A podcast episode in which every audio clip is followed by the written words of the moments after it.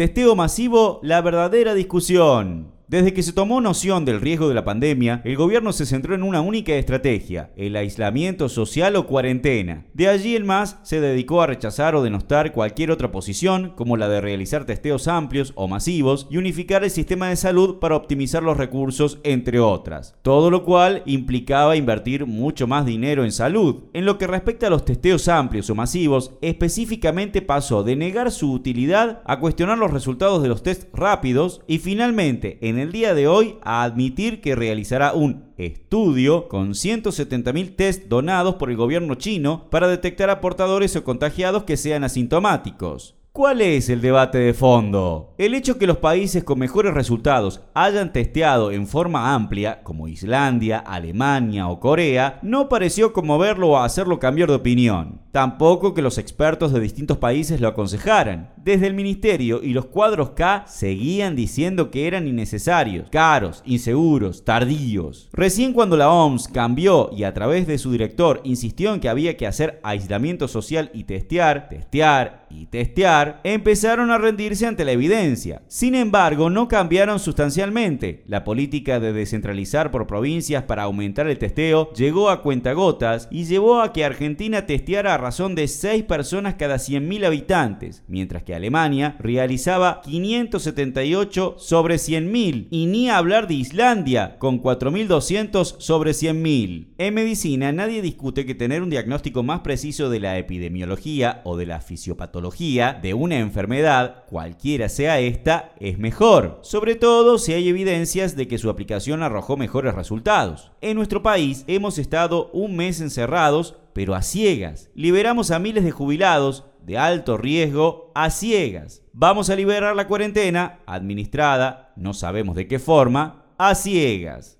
Tampoco se discute que por qué un test no sea 100% sensible o específico no sea útil. De hecho, casi ninguno lo es. Si este es económicamente accesible y o fácil de realizar, se lo utiliza y si es necesario, se realiza el más específico, caro y lento para verificar o descartar el resultado, es práctica de todos los días. Entonces, para no hacer falsas discusiones, ¿cuál es la discusión de fondo? Nosotros somos categóricos. Decimos que Alberto Fernández y su ministro no implementaron ninguna política de testeo porque significaba invertir más dinero. Quizás por eso ahora que hay una donación de 170.000 kits, cambiaría de opinión. Y decimos que fue un error serio, que perdimos tiempo precioso, casi un mes, en que se podría haber actuado con mayores conocimientos epidemiológicos y aislamientos más estrictos y selectivos. Una necesidad imperiosa. El testeo amplio permite, por una parte, detectar a los pacientes asintomáticos y poder aislarlos convenientemente. Puede también, a través de test rápidos que detectan anticuerpos, saber qué pacientes que fueron asintomáticos están inmunizados y en dicho caso pueden circular sin inconvenientes, como se apresta a hacer Chile ahora que testió 10 veces más que Argentina y tiene una mortalidad mucho menor consecuentemente. Permitiría también detectar el nivel de contagio en las personas de alto riesgo y su entorno, de manera de poder hacer una protección más efectiva y aislamientos más estrictos y selectivos. Y fundamentalmente, el testeo amplio aplicado a todos y cada uno de los agentes de salud para poder identificar también entre ellos a los portadores asintomáticos, a los que se contagiaron sin saberlo en una guardia o un pasillo hospitalario y que luego se transforman en transmisores hacia el resto del equipo de salud y que serán imprescindibles de cara a que vayan aumentando los casos y la circulación viral como todos esperan. No hacerlo así no solo enfermará a muchísimos más agentes de salud, sino que se perderán trabajadores verdaderamente esenciales para hacerle frente a la pandemia.